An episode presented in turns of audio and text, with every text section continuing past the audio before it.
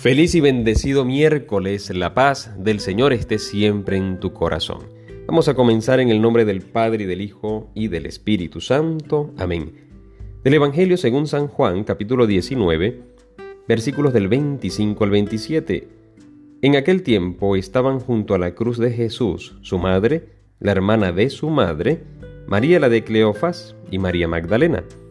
Al ver a su madre junto a ella al discípulo que tanto quería, Jesús dijo a su madre, mujer, ahí está tu hijo. Luego dijo al discípulo, ahí está tu madre. Y desde entonces el discípulo se la llevó a vivir con él. Palabra del Señor. Quisiera compartir contigo un poco de la historia, como hemos eh, hecho últimamente, para también vivir con alegría lo que hoy celebramos, pero con un sentido, reconocer el porqué Hoy estamos celebrando eh, la Virgen de los Dolores, la historia de Nuestra Señora de los Dolores. Resulta que en la Edad Media, cuando hablo de, la Edad Media, estamos hablando del siglo V al siglo XV, en, esta, en este periodo de tiempo, estos 10 siglos aproximadamente, se estaba viviendo ya lo que es, o se celebraba la transficción de María un nombre bastante extraño, que la transficción, técnicamente hablando, es el traspaso, ¿verdad?, de, de, un objeto a un, tejido interno y es sacarlo, o sea, todo este traspaso desde adentro hacia afuera, es lo que, lo que se llamaba transficción, que también tiene un sinónimo que es la transverberación.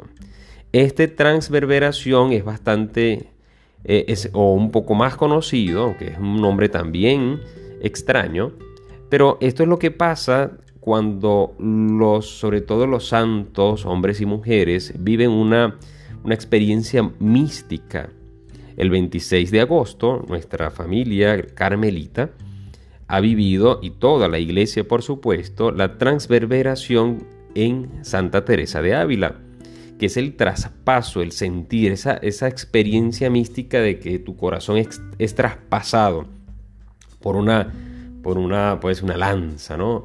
Pero sobre todo ese dolor, que también se habla de la transverberación de eh, otros santos como el Padre Pío que sintió el dolor, físicamente no se veía, pero tenía el dolor de las llagas de nuestro amado Jesús. Por lo tanto, en la Edad Media entonces se celebraba esta transficción de nuestra Madre la Virgen María. En el mismo siglo XII, si seguimos en la Edad Media, se vivía lo que es, la memoria de María bajo la cruz, bajo la cruz. Y, y, luego el viernes anterior al Domingo de Ramos es lo que tú y yo conocemos como el Viernes de Dolores, el Viernes de los Dolores. Entonces allí se empezó a celebrar el Viernes de los Dolores, un viernes antes del Domingo de Ramos, pero también hubo un momento en el siglo XVII donde se celebraba exactamente el tercer domingo de septiembre esta eh, memoria, el tercer domingo de, septiembre esta memoria de María bajo la cruz con un oficio y se hacía una misa especial. Ya luego los papas, eh, de manera exacta, Benedicto XIII extendió universalmente la celebración del Viernes de Dolores en 1472, es decir, que ese viernes lo instituye ya de una manera formal esta celebración eh, que es llamado Viernes de Dolores antes del Domingo de Ramos. Y el Papa Pío VII en el año 1814 va a instaurar la fiesta de Nuestra Señora de los Dolores para hoy el 15 de septiembre, un día después de la exaltación de la Santa Cruz. Nos damos cuenta ya que estas celebraciones, los papas, la iglesia como tal, lo ha ido llevando y, lo, va, va dándole un sentido. Y este sentido es un sentido para ti, para mí como cristianos. Fíjate que en el Sagrado Corazón de Jesús, que es el segundo, o mejor dicho, el viernes posterior del segundo domingo de Pentecostés, que este año cayó el 11 de junio, luego del Sagrado Corazón de Jesús, ese viernes, el sábado, ¿qué celebramos? El Dulce Corazón de María.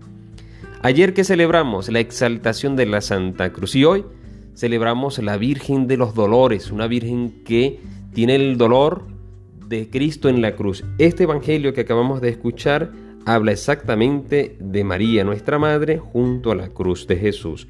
Pero también se da esta curiosidad que nuestro amado Jesús le entrega al discípulo a su madre. Hoy es para decirle, Madre Santísima, yo también te quiero recibir. Yo te quiero recibir como te recibió el discípulo amado. Te quiero recibir en mi casa como dice el final del Evangelio, y desde entonces el discípulo se la llevó a vivir con él. Ojalá que tú y yo le podamos decir, vente a vivir conmigo, Madre, porque donde estás tú está, sin duda alguna, nuestro amadísimo Jesús. Y hoy, perdón, hoy quiero mm, compartir contigo y vamos a orar por estos siete dolores que, que vamos a, a meditar de nuestra Madre, la Virgen María para que junto a ella cualquier dolor que tú y yo estemos viviendo, estemos pasando, lo unamos también al dolor de la Virgen María. El primer dolor, la profecía de Simeón en la presentación del niño Jesús.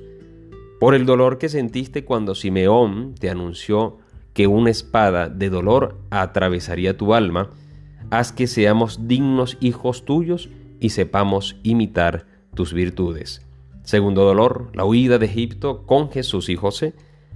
Por el dolor, madre, que sentiste cuando tuviste que huir precipitadamente tan lejos, pasando grandes penalidades, haz que sepamos huir siempre de las tentaciones del demonio.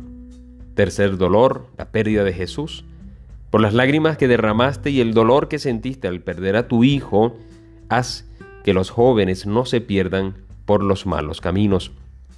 Cuarto dolor, el encuentro de Jesús con la cruz a cuestas, camino del Calvario. Esta es una imagen cuando vemos la película La Pasión de Cristo, una imagen desgarradora.